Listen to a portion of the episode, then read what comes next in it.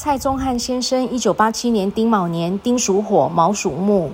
你有老板的名，有老板的运，但是非常可惜，没有老板的命。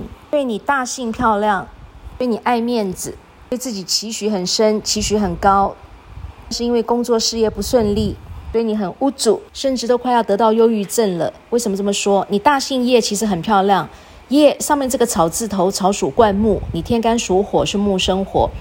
那叶下面这个木呢，跟你属兔子的五行属木是木木相扶持，所以你姓叶很漂亮，代表你科名可以彰显，科名彰显代表你可以在大公司上班，任要职当主管，要么当公务员，要么呢自己也可以做生意当老板。那你赚钱的形态呢是蛮轻松的。你的名字钟汉，中间用到这个钟字，代表人际关系，代表感情世界。钟上面这个宝盖头，代表兔子在洞穴内有藏身之所。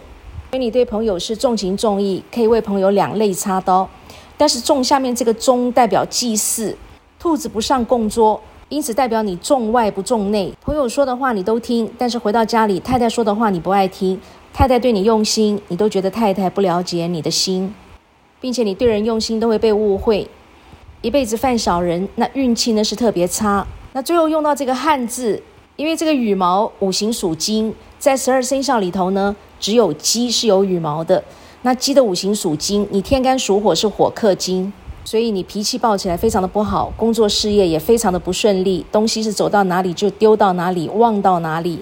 如果你在大公司上班的话呢，就是做一些杂七杂八的烂工作；如果说你自己当老板的话，就是老板兼撞钟，事必躬亲。而且汉又有一个日，这个日代表太阳，那你属兔子，我们说月兔东升，兔子代表月亮。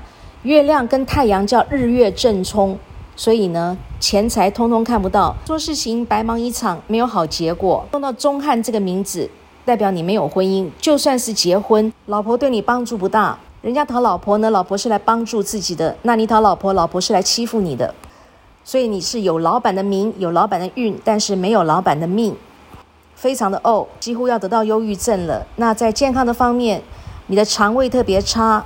血光因为特别多，皮肤容易过敏，而且你的肾脏、脚、支气管、排便系统通通都不好。